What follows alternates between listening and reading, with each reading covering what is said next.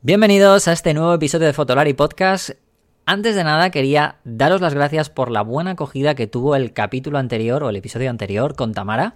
La verdad es que a muchos os gustó el saber cómo trabaja un fotofija y más en concreto su trabajo en algunas series como La Casa de Papel. Preguntasteis, animasteis para, para que pudiésemos seguir haciendo cosas y entrevistas. Incluso nos habéis recomendado, me habéis recomendado a mí en concreto, me habéis mandado por Instagram varios privados diciéndome eh, o recomendándome fotógrafos para entrevistar. Así que yo estoy encantado, podéis seguir haciendo esto si queréis hay ningún problema, veremos si encajan, pero oye, dicho y hecho, vosotros podéis hacerlo. Ya sabéis que este podcast es un podcast de vosotros también, así que sois libres de recomendar. Bueno, como comenté en el último episodio, hoy vamos a tratar una pequeña sorpresa que tenemos para el podcast en general, también un poco pues para vosotros, también para nosotros, ¿por qué no decirlo? Porque en realidad, bueno, también nos va a influir a nosotros un poquito. Em, y vamos a verlo en este podcast, ¿vale? Hablaremos ahora con Iker y una tercera persona que está un poco involucrada en esta, entre comillas, sorpresa. Ah, y poco más. Ahora hablaremos y charlaremos un poco de cacharreo, seguramente.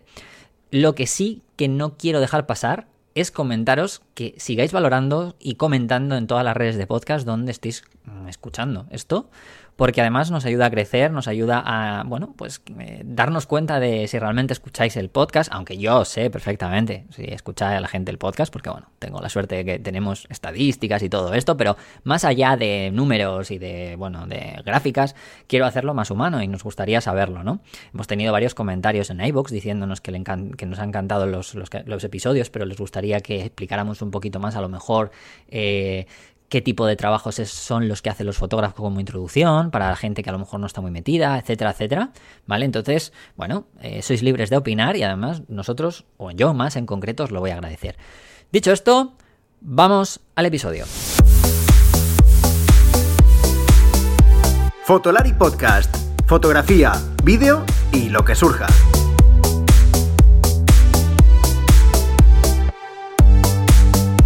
con Rodrigo, Iker y Álvaro.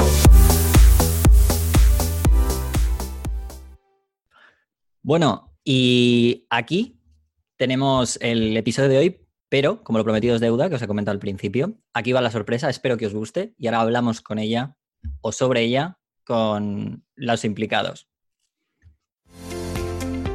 ¿Estás pensando en comprar una nueva cámara o necesitas algún accesorio para tu equipo? No dejes de visitar camaralia.com, la tienda online con los mejores equipos de fotografía y vídeo profesional, las últimas novedades y los mejores precios para venta y alquiler, y como siempre atendido por los mejores profesionales. camaralia.com Vale, pues esta es la sorpresa. Como os comenté en el último episodio, eh, era algo que esperaba que, bueno, que tuvierais empatía con nosotros, pero más que empatía porque además yo me siento como muy bien de que alguien haya querido confiar en nosotros. Ahora, ahora hablaré con Iker, que le tengo aquí. ¿Qué tal, Iker? ¿Cómo estás? ¿Qué tal? Muy, muy, muy contento. Oye, de repente el, podcast ha subido como de nivel, o sea, es una cosa así de con patrocinadores. Esto es, esto es increíble, ¿eh? son, parecemos profesionales ya. Bueno, parecemos, pero bueno. Parecemos, eh, parecemos, parecemos. Y bueno, tenemos en el otro lado, porque hoy es un episodio de estos en el que vamos a hablar de cacharreo y demás, pero claro, eh, como tenemos patrocinador, en el otro lado tenemos al responsable de Camaralia de que esto haya sido posible. Em, así que os lo voy a presentar. ¿Qué tal, José Manuel? ¿Cómo estás? Hola, ¿qué tal? ¿Cómo estáis? Muy bien, ¿no? no, sé si os, em, si os sonará la, voz, pero bueno, José Manuel suele colaborar en, el, en uno de los podcasts más importantes de Wanda. De momento no es, no es Fotolari. Aspiramos a llegar, pero de momento no es Fotolari, que es Planeta Cuñado. Así que, bueno, por si os suena la voz, deciros que... Por si os suena, pero bueno, esta es mi versión un poquito más seria, ¿eh? la de Planeta Cuñado es un poquito troll. No, no, creo que no has venido al sitio indicado. Si esto... No, no, no. Ah, aquí, aquí te lo leo a tope siempre. Vale, vale, vale. Perfecto, perfecto. No, bueno, pero te entendemos. Eso se me da bien, ¿eh? El troleo se me da bien. O sea, que yo a mí me cabe todo, ¿eh? O sea que no preocuparos, ¿eh? Aquí estamos para eso. Eh, así que nada, bueno, vamos a, vamos a contaros un poquito, eh, bueno, con la ayuda de Iker también, vamos a hablar los dos un poquito también de, y con José Manuel un poco de algunas novedades, pero antes de nada, en, qué consistirá esto, ¿no? Porque la idea también es que, pues, los chicos de Camaralia, ya que, mm, bueno, es una, es una, es una digamos, vamos a decir, como un patrocinador que lo vamos a usar, los vamos a exprimir, porque no es la idea de que pongan la cuña y ya está, ¿no? Eh, porque ellos son expertos también en, análisis de cámaras, de ventas, de, tienen incluso muchas cámaras para, poder alquilar, tienen también, bueno, tienen muchas cosas. Eh, están muy, muy especializados en vídeo, aunque ahora también están metiéndose mucho en el, en el aspecto de la fotografía. Y, y, claro, al final, pues lo que nos interesa también es tener ese punto de, ese, bueno, esa visión también, ¿no? Yo, lo, yo la primera pregunta que quería hacerle a José Manuel es cómo de locos estáis para meteros, asomaros ahora al mundo de la fotografía teniendo en cuenta la, que está cayendo, cómo está el sector. Hay que ser muy valientes o estar muy pirados o, venir a tolear, lo cual a mí me encantaría, al sector de, la fotografía. Cuéntanos un poco cómo ha sido esto. No, pues mira, ha sido un poquito, ha sido un poquito imprevisto, la verdad que no ha sido, mm, no estaba en nuestros planes, no estaba en nuestros planes. Lo que pasa es que, bueno, por, desgracia, no sé si, imagino que lo sabéis, creo que lo habéis comentado en pocas anteriores, aquí Sevilla se ha quedado huérfano, ¿no? De tienda de fotografía, la tienda de referencia que había aquí, pues bueno, por circunstancias diversas ya, ya no está. Entonces, eh, Carlos Romero, que era uno de los responsables de, esta tienda, eh, y yo nos conocemos de hace muchos años. Hemos, bueno, yo le he comprado cosas a él, él me ha comprado algunas cositas a mí, y nos conocemos hace mucho tiempo. Y bueno, vimos la oportunidad de colaborar, de comenzar a trabajar juntos. Él conoce nuestra empresa desde hace tiempo y sabe cómo trabajamos y cuál es nuestra filosofía. Y nosotros conocemos a Carlos Romero porque es un tío que lleva 30 años en el mundo de la, de la foto y, lo conoce casi todo el mundo. Entonces, bueno, eh, hemos pensado que sabemos que el mundo de la fotografía está como está, la competencia es muy grande, está el, Amazon, el otro, los chinos, el de la moto, o sea, está muy complicado. Pero bueno, nosotros por suerte no somos una empresa al uso de una tienda de fotos, sino que nosotros tenemos nuestra base muy asentada en el mundo del vídeo profesional y bueno, eso es lo que nos da de, a día de hoy, lo que nos da de comer y lo que hace que podamos mantener nuestra, nuestra infraestructura y lo que queremos que la fotografía, que cada vez converge más con el vídeo, o sea, el cliente de foto y el cliente de vídeo cada vez convergen más uno con los otros, pues bueno, que la fotografía sea un complemento y una ayuda, ¿no? Para que también sigamos creciendo y después también, bueno, ayudar a la gente de Sevilla que se ha quedado sin un sitio donde haya comprado un carrete o donde haya comprado un flash o cualquier cosa que le haga falta, ¿no? Y en ello estamos, vamos a hacer una, apuesta, una inversión y yo estoy seguro que, nos va a salir bien, o sea, estoy segurísimo. Te iba a decir Iker, ya sabes, ha dicho vídeo, sobras. Falta Álvaro. Sí, yo, ha, dicho vídeo y carretes. Sí, sí, yo me he quedado jodidísimo, o sea, porque ni una cosa ni la otra. No, pero a mí me, parece muy interesante. el patrocinio lo hemos hecho por Álvaro, ¿eh, Iker? Que lo sepa. Que ya, ya, ya, lo, no por ti. Lo tengo clarísimo. Yo estoy aquí rascando el primer día, para eh, luego ya os dejaremos un día hablar de, vuestras cosas de vídeo, vuestros 422, 10 bits y todo. Me tiene la cabeza loca. esas cosas, digo que me parece muy bonito esta idea de, de la tienda de, de referencia, ¿no? Del, del sur de España, de Sevilla, que siga existiendo esa idea de que, bueno, pues que la gente quiere seguir teniendo un sitio al que acudir, una, una, una, tienda de, que por tu zona o medianamente cerca donde, pues bueno, querer comprar, o no solamente querer comprar, sino querer, eh, pues yo qué sé, tener dudas. O en vuestro caso, creo, estáis apostando muy fuerte con, con Carlos por, por eventos fotográficos, ¿no? Incluso en estos tiempos que los eventos en general son un poco complicados, eh, montar muchas salidas, ¿no? Mucha, mucha fotografía de naturaleza y muchas cosas de estas, que yo creo que también es lo que mucha gente busca, ¿no? No solamente comprar, sino, bueno, pues tener la experiencia, tener a alguien cerca que, que sabe que te sabe asesorar, pues mira, por aquí, por ahí o lo que sea. Sí, esa es, la, idea. Ahora está muy complicado. O sea, allí hicimos una masterclass de iluminación y sabemos que va a ser la última en tiempo porque, bueno, ya aquí en Andalucía se va a cortar todo el tema. Bueno, siempre lo que hemos hecho hasta ahora ha sido con todas las medidas de seguridad, con distancia. Nosotros tenemos una sala aquí en la que podemos tener 35 personas perfectamente en, cualquier masterclass o curso o lo que sea, y la hemos estado limitado a 15 personas con sus dos metros de distancia, sus sillas separadas, mascarilla y tal. Pero bueno, sabemos que lo que tenemos de aquí a eh, un mes vista lo tenemos que suspender todo. Pero bueno, seguiremos, o sea, esto, esto no se acaba, o sea, esto es un paréntesis en nuestra vida normal y esperemos volver lo antes, lo antes posible y bueno, y estaremos aquí. Ah, eso está bien, porque al final, bueno, esto es así, no es solamente esto, ya lo sabemos, es todo. Al final, no solo la foto, los eventos de fotografía o de vídeos, de todo. Realmente está pasando eso en todo. Pero bueno, lo importante es saber que, bueno, pues esto será pasajero y, bueno, que volveremos otra vez porque al final la fotografía también es, es esto, ¿no? O sea, es, unir a gente, al final la gente le apasiona el, poder compartir las cosas, ¿no? El aprender con, gente alrededor y eso está muy bien, el, apostar por la formación. Yo creo que además yo que me dedico a ello, en gran parte en medida, pues eh, sé que también eh, me dedico a la formación presencial y online, pero también tiene unas cosas buenas, tiene una cosa y otras cosas buenas tiene otra. Entonces, el, el, apostar por eso siempre es bueno, ¿no? No solamente lo que decía Iker, ¿no? El, tema de solamente la compra del producto en sí, sino dar una experiencia a las personas creo que es, es fundamental y eso está muy bien. Cuéntanos. Eh, José Manuel, te iba a preguntar, eh, de, fotografía lleváis poco tiempo, pero como camaralia, como tienda y sobre todo muy fuerte en vídeo, ¿cuánto tiempo lleváis ya? Nosotros llevamos ocho años, hemos hecho ahora en, septiembre. O sea, nos nacimos en septiembre de 2012, o sea, también en una época eh, graciosa, una época interesante. Pero bueno, yo trabajaba en otra empresa del sector de, vídeo, que bueno, se fue al garete en, aquel momento y con el dinero del, paro que yo tenía, que yo, yo, allí era un trabajador más, ¿no? Comercial. Dije, o es ahora o, nunca, ¿no? Es el momento de intentar montarte por tu cuenta. Entonces cogí el, acumulé el paro, ¿no? Esto que se hace de coger el paro único. Y con eso comenzamos con Camaralla, comenzamos con un, un pequeño despacho en un edificio de oficina que tenía 35 metros. Yo recuerdo que empezamos con 35 metros y dos estanterías Billy del IKEA eso es lo que teníamos. ¿eh? los que nos conocen de aquí de Sevilla de tiempo lo, lo, saben.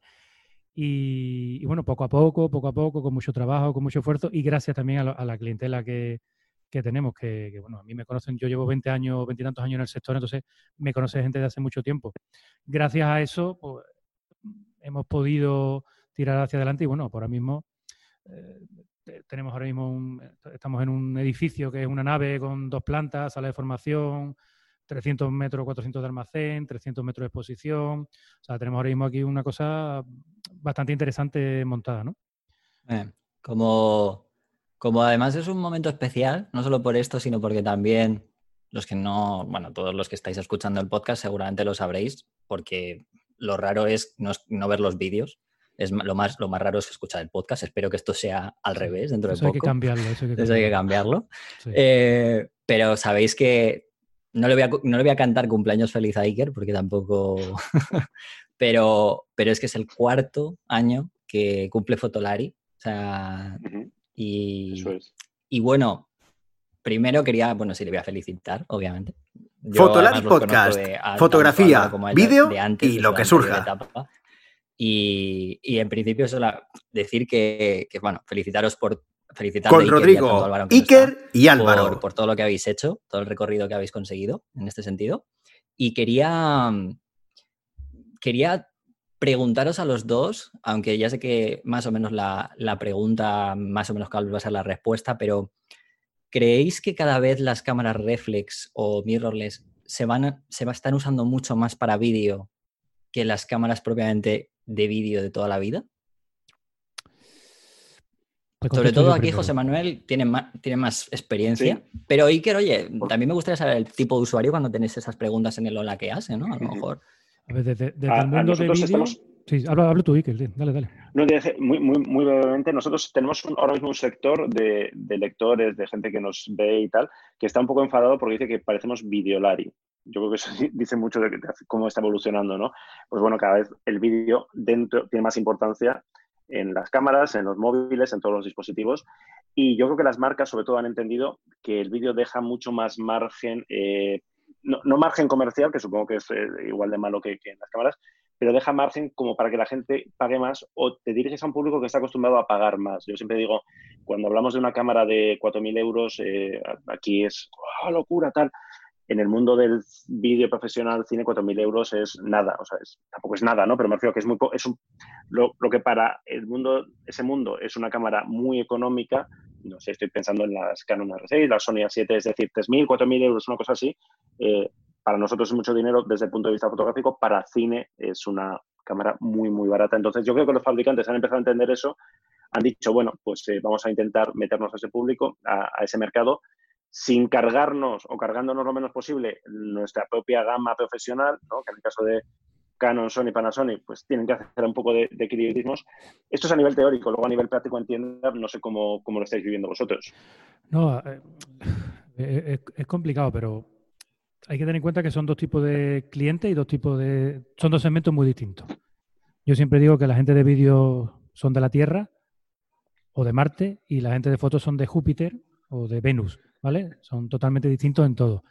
Después, en fotografía tenemos a los profesionales de la fotografía, que son X, que tienen sus equipos, que les duran una vida, porque el equipo fotografía, si eres un buen fotógrafo, realmente el violín no es ser violinista, sino que puedes hacer buenas fotos con casi cualquier equipo.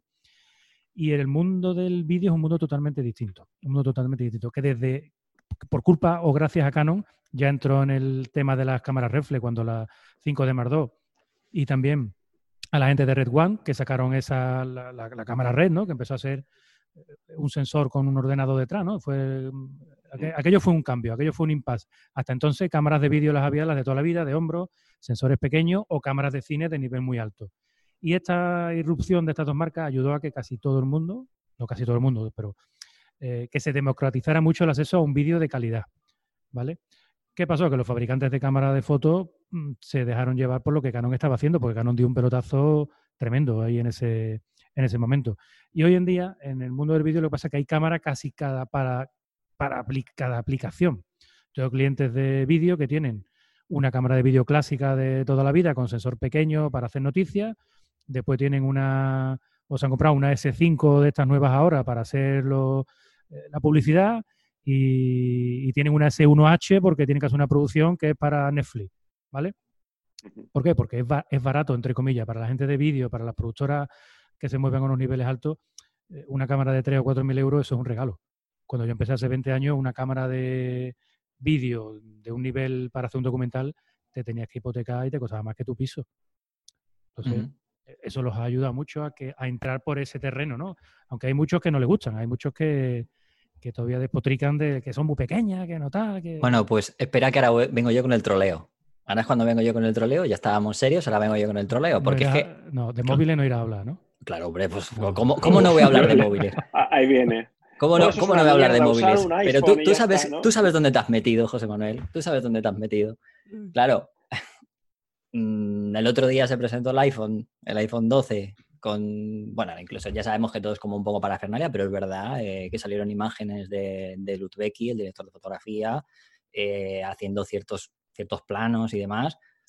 Eso, a ver, yo me imagino que en el segmento del, del vídeo es más complicado, ¿no? Todavía no, o sea, siempre, me imagino que es como lo que me has contado tú, ¿no? Las producciones son mucho más grandes, al final una cámara reflex pues incluso es pequeña para lo que es una producción de vídeo en comparación con lo que era antiguamente. No es como en foto que la gente quiere un móvil por portabilidad, porque es pequeño. Pero, pero ¿cómo ves eso? O sea, quiero decir, ¿cómo ves la... la ya no voy a decir, el, aquí, aquí no entra el, eh, un móvil supera, o sea, eh, sustituye a una cámara de vídeo, eso lo tengo clarísimo, ¿no? O sea, esto es un no rotundo, aquí sí que es un no rotundo, ¿vale?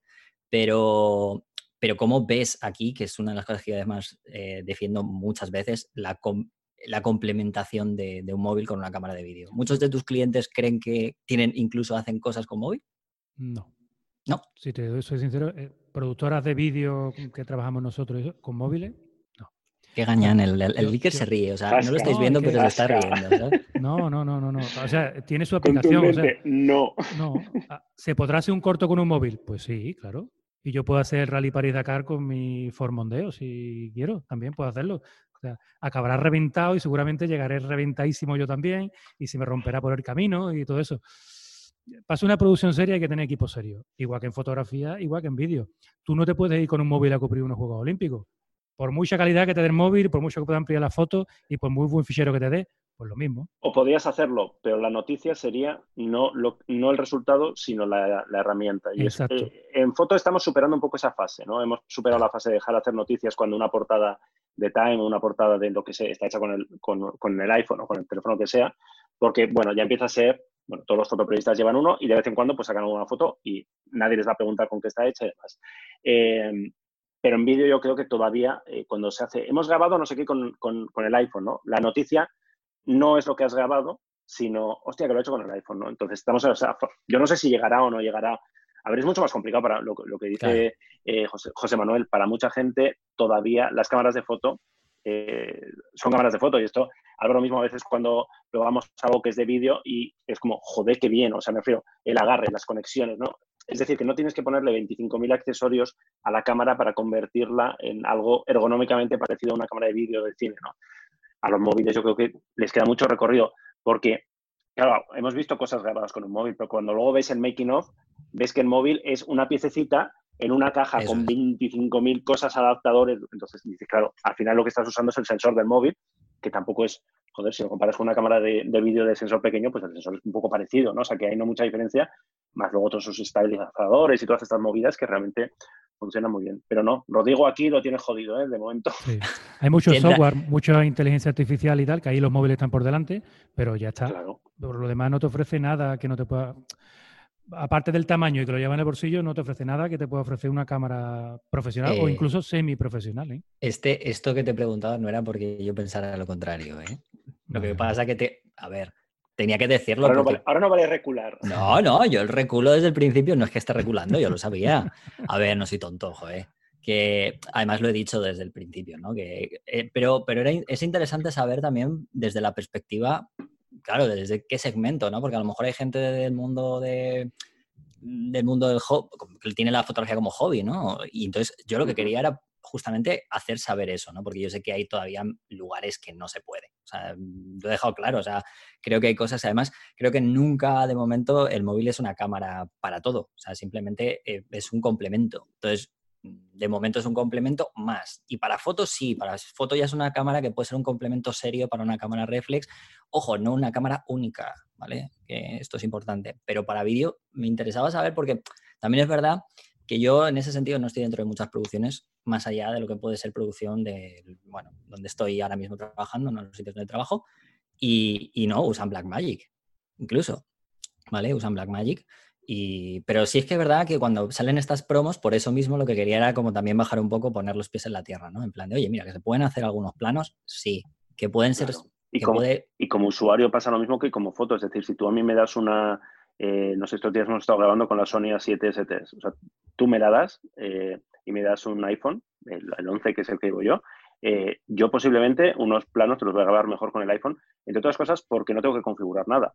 Y en la Sony A7S pues hay que configurar muchas cosas de las que yo no tengo ni idea. Si me las has configurado igual sí, pero como resultado de sin tocar nada voy a tener unos colores, no, la otra que si el logarítmico, que no sé qué, que si tal, yo no, tengo ni idea. Es decir, para un usuario normal y corriente, claro, el resultado va, a estar todo súper estabilizado, va a meter ahí su inteligencia artificial, sus colores, su, saturación y demás y va a quedar muy bonito. Pero claro, llevar eso a nivel profesional, más allá de, de la anécdota, como una cámara secundaria como, o como convertir en eso lo que tenemos en noticia que, estás usando, uh, usando esto. Una pregunta, antes de que pasemos de tema, has mencionado, me, me, ha llamado la atención, de las cámaras que has dicho, dos eran Panasonic. ¿Lo está petando Panasonic ahí en el terreno con la S5 y la S1H? Porque yo estoy viendo que, la aceptación es muy buena y que se venden muchas, pero no sé si lo has mencionado sin más como, como ejemplo o realmente es que está teniendo mucho tirón. No, es un buen ejemplo porque Panasonic con la S1H dio un salto que no habían hecho hasta entonces otras marcas de cámaras de foto, ¿no? Y es una cámara de foto convertirla realmente, aunque tiene apariencia de cámara de foto, no nos engañemos, es una cámara de vídeo. Eh, ese ventilador para que no se caliente, como, como cámara. como otras. Como otras. Son, son, cámaras las Panasonic que históricamente han dado muy buen vídeo. O sea, la serie GH, GH2, GH3, GH4, GH5, tiene fans, pero fan absolutos. O sea, son, yo creo que es la primera marca que sacó una cámara de foto que además el menú y la, mm, las funciones que tenían estaban pensadas para la gente de vídeo, porque Canon no.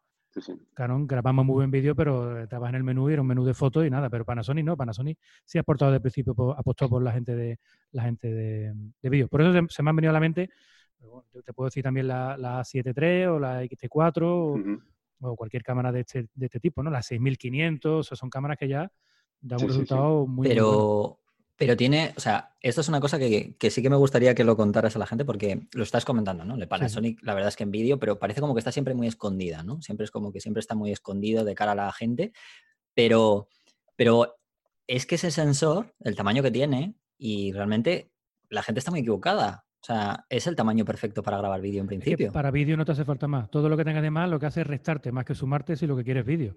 Claro. en vídeo necesitas un sensor de una resolución suficiente para la resolución de vídeo que vas a sacar, un 4K, un 5,4K, un 6K o lo que quieras, y después poca densidad de píxel para que sea una cámara con sensibilidad, que sea una cámara luminosa. Porque por eso sacan una cámara con 10 megapíxeles, otra con 20 y otra con 40, cada una tiene su segmento, como ha hecho Sony con la 7S2 y ahora con la 7S3. Sí, es que hay mucha gente que, en el mundo del vídeo, porque por eso hablábamos de que son dos cosas muy diferentes, ¿no? La mayoría de la gente ve una cámara, por ejemplo, no sé, la R5 y dice, wow, esto es increíble porque ahora tiene estas opciones de, vídeo, tiene esta cantidad de megapíxeles, pero sin embargo, eh, si tú vas al segmento profesional y les preguntas que si prefieren una R5 o prefieren una, pues esto, una S1H, por ejemplo, te agarran la S1H antes. O sea, pero con los ojos cerrados, ¿no? No solo por... Si, es verdad que si quieres grabar en 8K necesitas 40 bueno. megapíxeles. O sea, eso, es así. Otra cosa es que quieras grabar en 8K o que 8K sea el titular o... Estoy, estoy, estoy no cerrando puertas a patrocinios de Canon, Rodrigo, que te veo ahí. Oye, aquí hemos, venido, aquí hemos venido a trolear, Iker, o sea, en serio, a, decir las cosas como son. me dice, no vas a hablar de móviles. Yo hablo de móviles, a mí me da igual, luego las cosas fluyen, ¿no? Pero... La R5 es un maquinón. No, hombre, eso, no, queda claro, eso queda claro. Yo creo, yo creo, eh, personalmente pienso que ha habido quizá un poquito un error por parte de Canon de potenciar tanto esa característica de grabación de vídeo en 8K. Yo creo que ahí es donde ha estado el error. Y lo han enfocado, han creado tantas expectativas, han creado tantísimas expectativas que cuando tú creas una expectativa muy alta y después no las cumple, el, el, fracaso, entre comillas, es más gordo. Si tú no hubieras dado tantas expectativas en el 8K este y tal, a lo mejor no hubiera habido tanto problema y tanto revuelo y tanta historia, porque una cámara, bueno, para fotos es una auténtica locura y, ya está, pero yo creo que el problema estaba ahí, ¿no? En, eso. Y bueno, poco a poco lo irán. Y ojito con el, con el enfoque de Canon, ¿eh? que hablamos mucho de calentamiento, tal, no sé qué, hemos hecho muchas risas. Ha habido cabrones que han sacado vídeos como cocinando con una Canon R5, este, este tipo de gente poco seria. No, no, sé quién. Eh, que, quién es capaz de estas cosas, ¿no? pero, pero el enfoque eso, eso. Pero el enfoque es una pasada, ¿eh? O sea, la mejora que ha tenido Canon en el tema del enfoque hasta ponerse, no sé si a la par, pero muy cerquita de, Sony con, los modos de seguimiento y tal, es un avance de, la hostia. Y ninguno, o sea, para Sony, bueno, pues está mejorando lo suyo en estos temas y ha mejorado la S5. Eh, no sé si vosotros eh, la habéis probado, José Manuel y tal, pero ha, habido un, avance, pero sigue estando ahí todavía un paso por detrás. ¿no? Yo, estaba probando la, la R6 y yo el enfoque de la R6, yo, te lo, yo dudo. O sea, yo tengo que hacer la prueba con las dos, ¿no? Nosotros tenemos aquí a 7.3, tenemos R6, tenemos de, nuestras de alquiler y tal. Y yo ahora mismo, la sensación que se me quedó cuando probé, lo probé ayer antes de ayer la R6, mi sensación es que está por encima de la 7.3 en, en enfoque. ¿eh? A mí me pareció una auténtica locura. El seguimiento Igual de sí, ¿eh? o sea, porque al final la, la, la 9.2 y la 7R4, es decir, las que han incorporado la última, ultimísima generación, eh, tal, pero igual de la 7T sí. Pero sobre todo es, eso de, hostia, si Canon, joder, el enfoque de las, de la sin espejo empezó muy flojo y cómo ha avanzado, cómo ha crecido desde la EOS R en un par de añitos es, increíble. Y si el seguimiento para, para, bichos, para animales, como detecta un ojo de, de, mm. pajarraco a no sé cuánto, es, es, acojonante. Yo la probé con adaptador y no adaptador original de Canon, lo probé con un Viltrox y un, 2470 de F, o sea, que no era ni una lente nativa RF y a mí me dejó súper sorprendido. Y la S5 que comentaba, el, problema que tiene Panasonic, que tú dices que está escondido, es que Panasonic, por ejemplo, S5, ¿no? Una cámara que es de precio espectacular, para la gente de vídeo muy bien, como segundo equipo para la gente que tiene S1H. Yo tengo clientes que tienen S1H y me dicen ahora, oye, si hubiera sido la S5 antes, a lo mejor no me compro la S1H, me ahorro el dinero por la mitad me compro, o me compro dos por el precio de una S1H. El problema está en que no llegan cámaras. Estamos viendo ahora un momento en el que lo que la gente quiere no lo hay. Nosotros S5 nos han llegado con los dedos de una mano.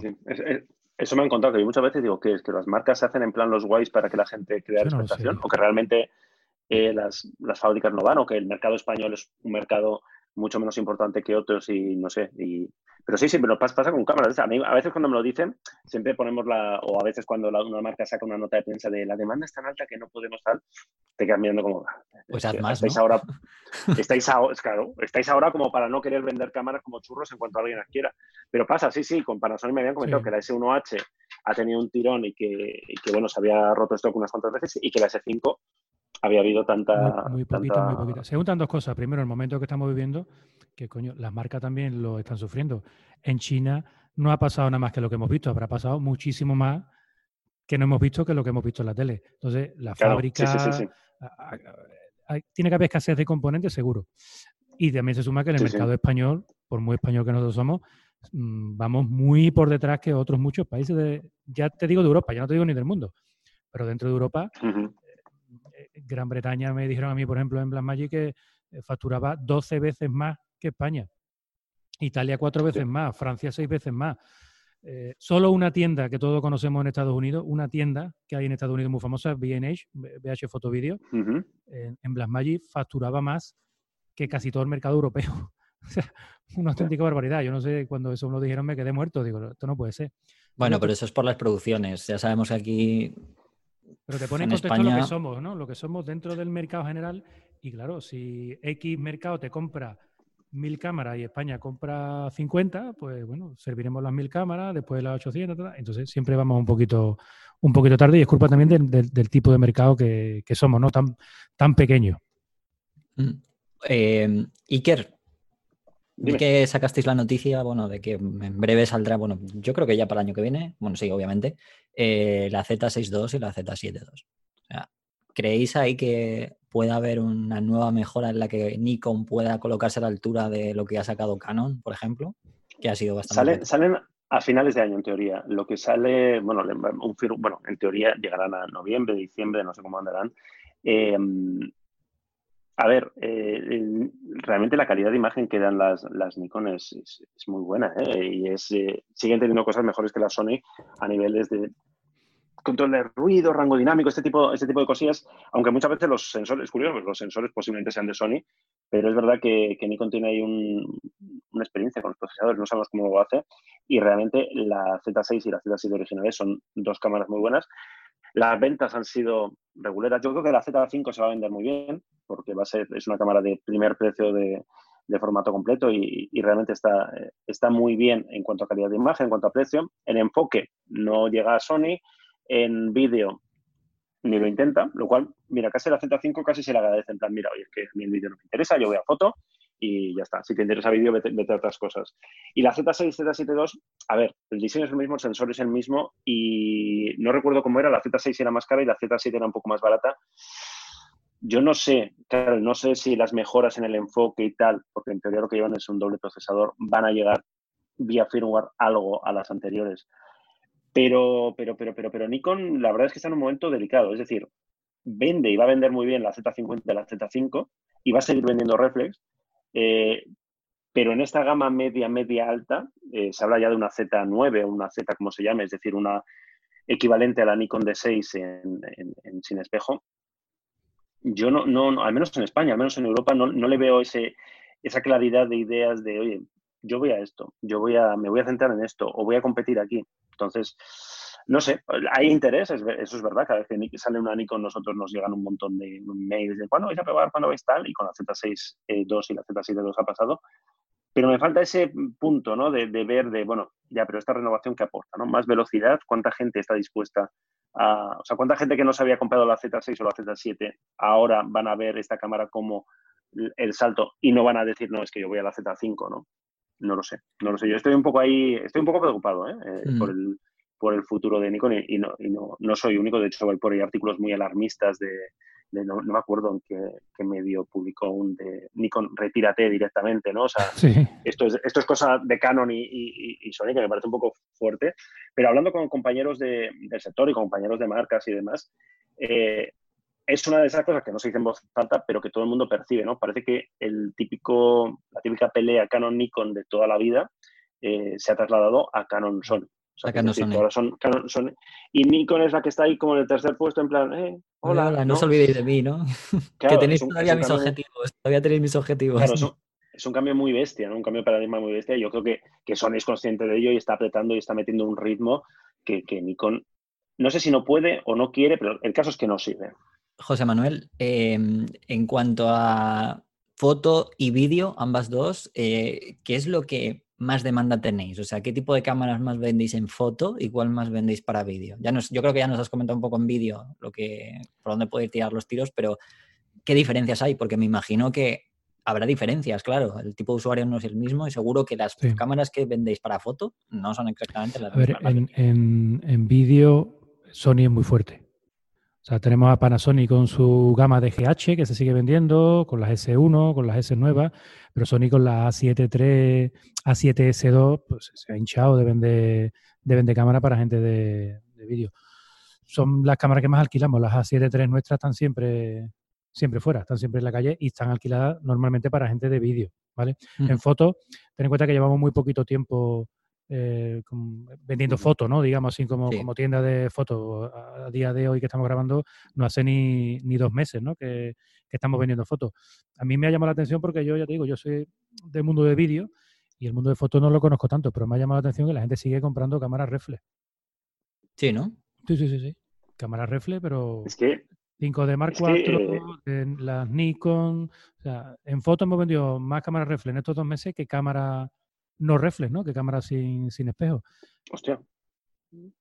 Curioso, o sea, porque en gama, en gama de entrada yo siempre yo, lo digo, ¿no? Yo sé, una cámara como la Nikon de 3500 que cuesta 450, 500 euros, es muy difícil competir con eso eh, si, si, mm. el tamaño te da igual. Pero lo de la 5 de Mark IV, por ejemplo, sí que me sorprende. Ahora que, que Canon ya ha dejado bastante claro que por ahí no, no va a seguir y que la, las R5, las R6 son un poco la continuación de esto, me sorprende que en esa gama se siga vendiendo, ¿no?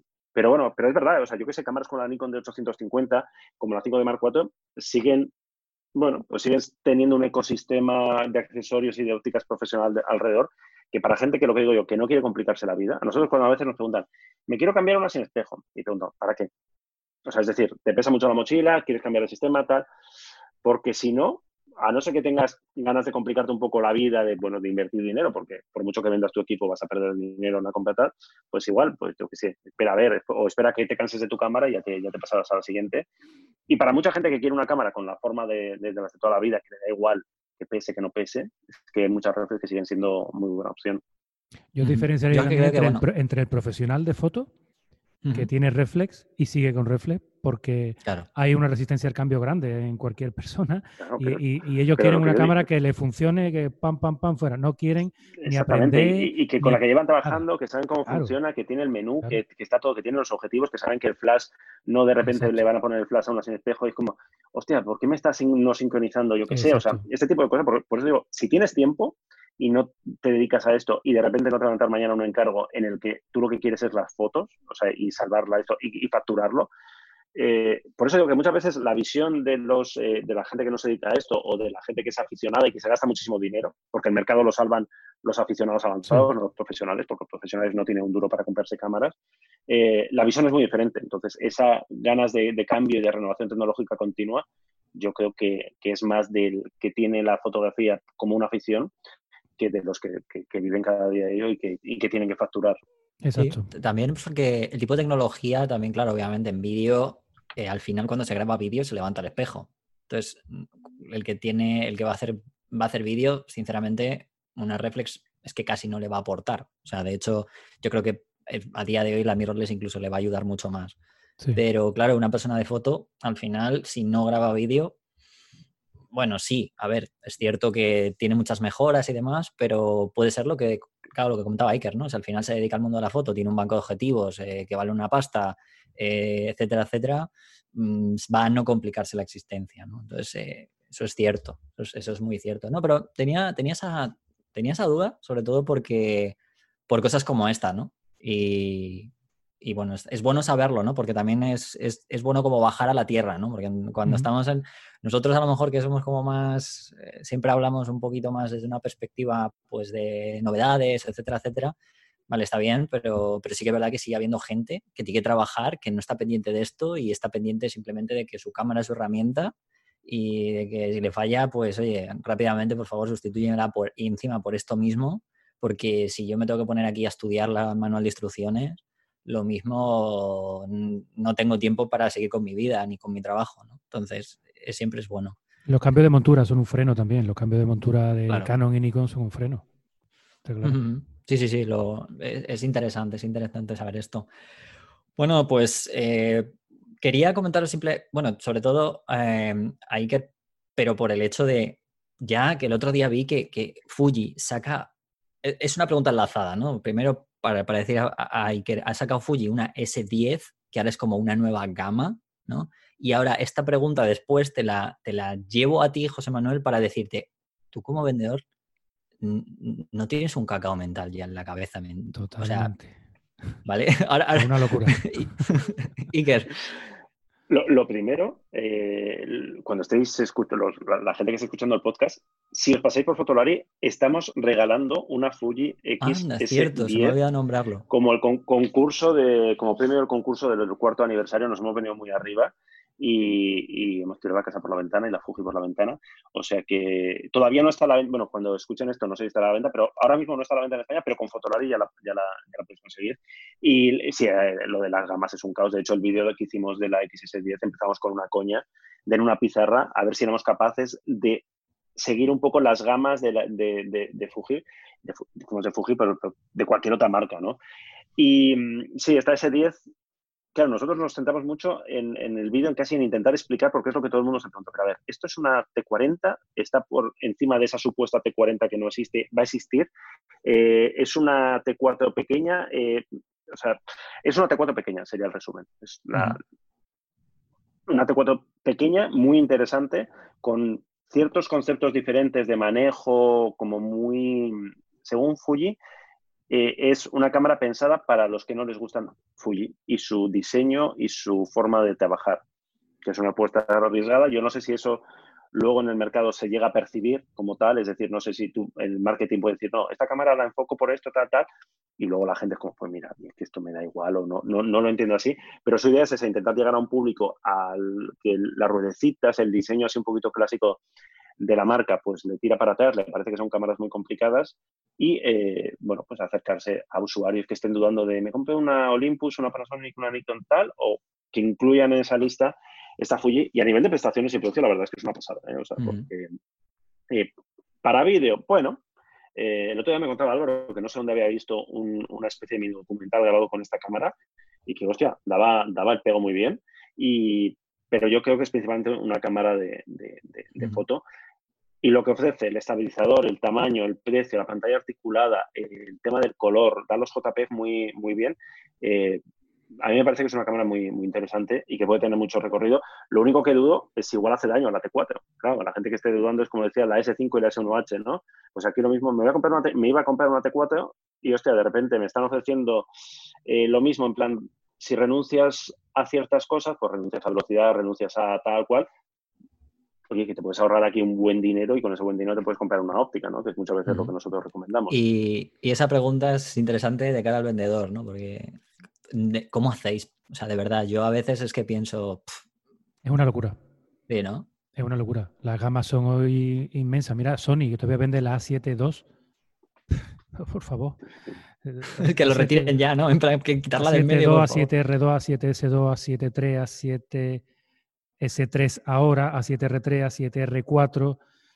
Joder, pues simplifica un poquito, ¿no? Poner las cosas un poquito más, más sencillas, más 7RX100, la gama de la RX100 que vaya por la 7 o por la 8. O sea, como, yo, yo, tengo una 6. Me imagino a alguien en, el mostrador o en la tienda en plan, eh, ¿cuál es la diferencia entre la RX 105 y la 7, no? Y es como, eh, pues no lo sé ahora mismo, ¿no? Es que a nosotros que nos dedicamos a esto a veces nos cuesta y nos pillan cuando nos preguntas como, hostia, es que si no lo miro soy incapaz de saberlo. Claro, claro. Oye, cuando te preguntan diferencia entre cámaras de dos marcas. Oye, entre una 7R3 y una no sé qué. Tía, tío, pues espérate que lo mire, porque ya, ya el tamaño del sensor, enfoque, no sé qué, no es imposible saberlo todo de, de memoria, pero es una auténtica, una auténtica locura. Sí, sí, no, iba a decir, seguro que hacéis formaciones ahí, ¿no? Os ponéis ahí rollo en plan por la mañana, en plan con la pizarra, como hacía Iker en el vídeo con Álvaro, en plan, a ver, chicos, recordad que ahora tenemos que vender toda esta gama que tenemos aquí, la R, no sé qué, claro, ahí tengo, Esto en los tiempos de, de qué sabes de cuando teníamos una, base de datos eh, estupendísima. Ahora en Fotolari también tenemos una base de datos, no tan, o sea, no tan gigantesca, porque son muchos menos años, pero bueno, como más esquematizada. Los vendedores de una gran tienda de, de tecnología nos decían que éramos, o sea, que cuando alguien venía a preguntar en plan, pero esto cuántos, eh, el dato que fuera, que éramos como su, su guía para saber en plan, que, sé cuántos megapíxeles tiene esta, o qué punto, sistema de enfoque o qué tal, o sea, que nos usaban un poco como, como eso, como, como base de datos, nunca mejor dicho, para saberse, porque es imposible saberse todos los pues datos de, de todas Ahora es muy fácil, ya sabes, o sea, vais a cámara a comprar, pero antes veis Fotolari para tener en claro y que a lo mejor el pobre vendedor, aunque, aunque sepa mucho, porque sabe mucho, y, pero claro, lo que dice José Manuel es que es imposible. Es imposible saberse las características de todas porque es que además entre un modelo y otro es que cambia a veces muy poco, ¿no? Tienes que tener en cuenta una cosa, tú te vas a comprar una cámara y tú más o menos tienes acotado lo que quieres, ¿no? Tienes tres modelos. De esos tres modelos te ves todos los vídeos de YouTube que existen, te lees todas las reviews que existen y tú sabes más que el que la diseñó en su momento cuando nos llamas a nosotros. Y ahora nos preguntan las dudas. Digo, pero si tú te la sabes mejor que nadie, si te la has estudiado, te, has hecho un máster sobre este modelo de cámara. Y nosotros tenemos que conocernos toda la gama de cámara, pero no solo de cámara. Trípode, bolsa, flash, cablecito, tornillos. Oye, necesito un tornillo para coger este cacharrito, este otro coche. Los cage, que también se usan tanto en vídeo, ¿no? Los, rig. O sea, para nosotros muchas veces no hay tiempo para, poder saberlo todo. Bueno. Hay, hay que saber disimular bien y después no tener vergüenza de decir, oye, no lo sé, déjame que lo consulte. Y ya está, que tampoco es, no es nada malo. Bueno, y tú eres un poco cuñado también, ¿no? Totalmente. lo pues importante no es saberlo todo, sino tener teléfono del que lo sabe. Exacto, eso es muy bueno, eso es muy bueno además. ¿eh? Saberlo todo no lo puede saber nadie. Bueno, no te preocupes. Pues como ya tienes, te iba a decir, ¿tienes mi teléfono? No, tienes el de Iker, porque yo muchas cosas de estas más las sabe Iker que yo. Eh, pero bueno, pues nada chicos, eh, os, bueno, primero ha sido un placer. Muchísimas gracias, José Manuel, eh, por estar. Eh, muchísimas gracias a Camaralia, ¿vale? Ya como empresa, por, mm, bueno, por confiar en nosotros, confiar a esta banda locos también. Eh, y bueno, Iker, que si quieres decir algo, yo te vuelvo a dar las felicidades. Ya se las daré a Álvaro por privado. Y cuéntanos lo que quieras, felicita, dale las gracias a José Manuel Hombre, tú también, por tu lado. Pues muchas, muchas gracias a todo el mundo que ha hecho posible que los cuatro años de, de Fotolari sean posibles, que sigamos ahí con, con, ganas de seguir dando guerra y haciendo gamberro. Muchas gracias a Camaralia, por supuesto, por, por, por apostar por, por, este podcast, que es, que es, más tuyo que nuestro, Rodrigo, o que es de todos. A mí eso me gustaría, eso, considerar que Camaralia no, no, o sea, no es, más, que es más que un patrocinador, ¿no? Sí que es, sí, es parte ya de la familia de Fotolari, porque al final esto ni es un medio corriente y yo creo que lo que decía que Camaralia no es una tienda más, no es una tienda normal, no es una tienda al uso, pues por eso yo creo que podemos encajar también y podemos hacer cosas juntos y, encantados de teneros aquí como parte del, imperio Fotolari, ¿no? Sí, porque la idea también es que, pues eso, nosotros, además es que es así, ¿no? O sea, no vamos a meter publicidad por meterla. Nosotros al final, si no aporta a la gente, no, no, tiene sentido. O sea, entonces lo veíamos con sentido porque al final, pues oye, José Manuel sabe bastante de vídeo, nos puede dar una visión comercial también un poco, bajarnos a la tierra, que eso también muchas veces a mí me interesa, el bajarnos a la tierra, el saber que estamos mirando números y demás, pero tampoco estamos todo el día con, a lo mejor con gente aficionada. Bueno, yo doy clase y puedo entender a lo mejor a gente o alumnos, pero es verdad que a mí me viene muy bien también entender el sector profesional porque yo no me conozco todos los sectores profesionales y esas cosas nos vienen muy bien para saber también qué se mueve y que cuando nos intenten trolear, pues digamos, oye, pues mira, nos estáis troleando, pero lleváis razón, ¿no? intentamos... Y, por ese lado, pues, pues lo que dice que lleva mucha razón, ¿no? No, no es el hecho de... Es, es, algo que nos ayuda, pero nos ayuda a todos. La idea es que nos ayudará tanto a, nosotros a aprender y a los oyentes a también ayudarles a ver la parte de la visión, también no solo comercial, sino la parte de visión de comercial, pero en el sentido también de lo que aporta eh, una persona que está día a día eh, vendiendo cámaras, sabiendo las necesidades eh, desde un tipo de, usuario y desde otro tipo de usuario. Eso también es muy importante, no solo los números. Así que nada, José Manuel, ¿te toca? Pues nada, muchas gracias. Yo lo que ha dicho de la familia estoy de acuerdo porque es un secreto, pero Iker y Álvaro viven en el salón de mi casa desde hace bastante tiempo porque sí, pues yo tengo una tele grande allí, ¿no? Y cuando yo llego del trabajo, bueno, pues me pongo a ver mis vídeos de YouTube, lo veo en la tele grande y ellos llevan allí bastante tiempo. ¿eh? Pueden rivalizar con María Teresa Campo, con Terelu y con toda esta gente en tiempo de, pues, de, emisión en mi televisor. ¿eh? Es impresionante. mis hijos están pendientes, papá, ¿has grabado ya con los de con los de YouTube? Digo, no, todavía no, todavía no grabo con los de YouTube. Ya que, que, muchas gracias por, por aceptarnos y bueno, estamos aquí para lo que para lo que haga falta. No, y que, que ya la, la, idea es que vengas más veces, porque traeré a Álvaro, porque es lo que digo, no es la idea de traerte aquí no es, no es el hecho de porque, se, porque Camaralia sea patrocinador, sino porque das ese punto que además, pues igual que, que da Iker o doy yo, doy Álvaro, ¿no? Desde nuestra perspectiva cada uno, ¿no? A lo mejor Iker y Álvaro más desde un análisis, más medios, yo a lo mejor desde una enseñanza o un poco más profesional, y tú desde el profesional también desde el punto en el que asesoras a un profesional o asesoras a un aficionado, ¿no? Entonces es como cerrar un poco el círculo, nos parecía muy interesante cerrar el círculo de esa manera y tener todas esas, digamos, esas visiones que creo que son necesarias y que a veces nosotros, por muchas veces que queramos ponernos en la posición de otro, no no llegamos a tener esa, esa objetividad que nos gustaría y siempre al final la cabra, la cabra tira al monte, ¿no? O sea, nos guste o no, es así como es. Entonces siempre tenemos algunas cosillas y eso está bien. Así que por mi parte, genial. Muy bien, chicos, pues ha sido un placer a los, tenerlos a los dos. Eh, a todos los oyentes os emplazo al próximo episodio, que será dentro de 15 días. Y quiero recordaros una cosa, eh, todavía no lo, ya digo que lo comenté en el último episodio. Eh, quiero además aquí que Iker, antes de despedirse, haga un llamamiento especial, ¿vale? Eh, porque el tema del hola, ¿qué pasa? ¿Vale? Ya os vamos a poner una temática que va a ser eh, el vídeo. ¿Habéis usado vídeo alguna vez? ¿qué, no sé, ¿qué os habéis encontrado? Por, ¿Cogéis más una cámara ya pensando en el vídeo por si en algún futuro necesitéis algo? ¿Tenéis anécdotas? ¿Habéis grabado vídeo por primera vez y era un churro siendo fotógrafos? ¿Pensáis que el vídeo o siendo fotógrafos necesitáis aprender vídeo, no sé. Ah, testimonios, queremos testimonios. Claro, exacto. Queremos ese tipo de testimonios. queremos como las noticias de Antena Test, cuando hay una noticia y van por la calle y, señora, ¿usted qué opina de tal? Que, pues eso, queremos ese tipo de, testimonio de yo una vez fui, iba con una cámara de vídeo tal y me pasó no sé qué. O me dijo Rodrigo que grabara con el móvil y luego no me salió nada. Y... Bien, también, eso es perfecto. O sea, ese tipo de testimonios, exacto, lo que dice. Caso lo dijo y ahora y me despidieron por Me despidieron, no, por llevar un móvil a una boda, me dijeron qué tal, ¿no? O este me dijo. De, hostia, o he hecho una boda solo con un móvil o cosas de estas, o un móvil, o, odio el vídeo y yo solamente quiero usar foto y cámaras estenopeicas. Sí, o, o lo que hemos hablado, ¿no? De realmente, o las cosas que hemos estado hablando aquí, ¿no? Oye, pues sí, pues pienso que es verdad, o, queréis poner a, verde a la R5, la habéis comprado y se calienta de verdad, y, queréis darle la razón ahí que, que se pueden hacer chuletones con ella, eh, cosas de ese estilo, todo lo que sea, ¿no? Es un canal para rajar, yo, yo, lo plantearía eso, un canal para rajar, ¿no? De, eh, he comprado otra cámara y no me ha gustado, no sé qué, tal, eso, lo, lo por si os pasáis un poco, ¿no? Pero, pero bueno, enviad, enviad dos mensajitos. Exacto. Pues nada, dicho esto, eh, lo dicho chicos, un placer y para todos vosotros eh, nos vemos en el próximo episodio, que será seguramente una entrevista, salvo que me dé a mí un YouTube y traiga un resumen de algo que me apetezca, que no lo sé, pero en principio será eso. Bueno, un placer a los dos y nos vemos muy prontito. Un abrazo. Hasta luego.